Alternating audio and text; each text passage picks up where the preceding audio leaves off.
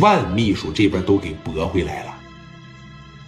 这边就说了，你还要不行的情况下，咱不行找找刘青云呐。王群力当时就有主意了，不整啊，不整。就像这种人，他是个做生意的，他身上一没有命案，二没有重伤害，三动磊哥的肯定是他花钱雇来的。你找谁，人家可以完全不给面把这个包袱甩得一干二净，对不对？有道理是有道理，但是你得想办法呀。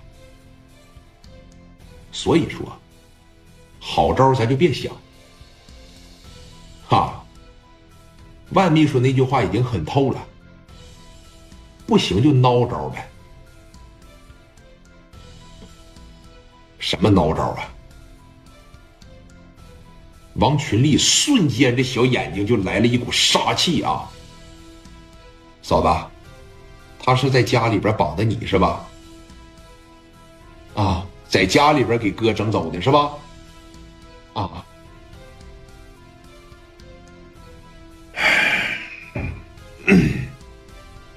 哎，你们说了，这个王群力家是青岛人，但是平常不在青岛是吧？那他家肯定是在青岛呗？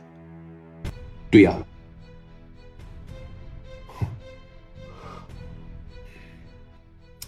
从这个公司里边。给我找个挺帅的小伙啊！马上让他上来见我。当时给找了一个，年龄大概二十四五岁，长得贼帅，长得贼板正，啊，来到了王群力的跟前王群力就说了：“兄弟，在这坐会儿，一会儿啊，我好好的让你解解乏，啊。”有钱人不就是想要个面子吗？偏不给他这个面子，你越给他面子，他越不知道借坡下驴。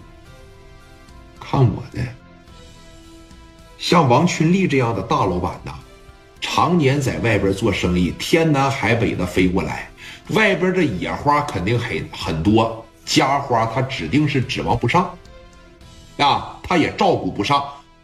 他就一个蚕蛹，他就俩腰子，他肯定做不到雨露均沾。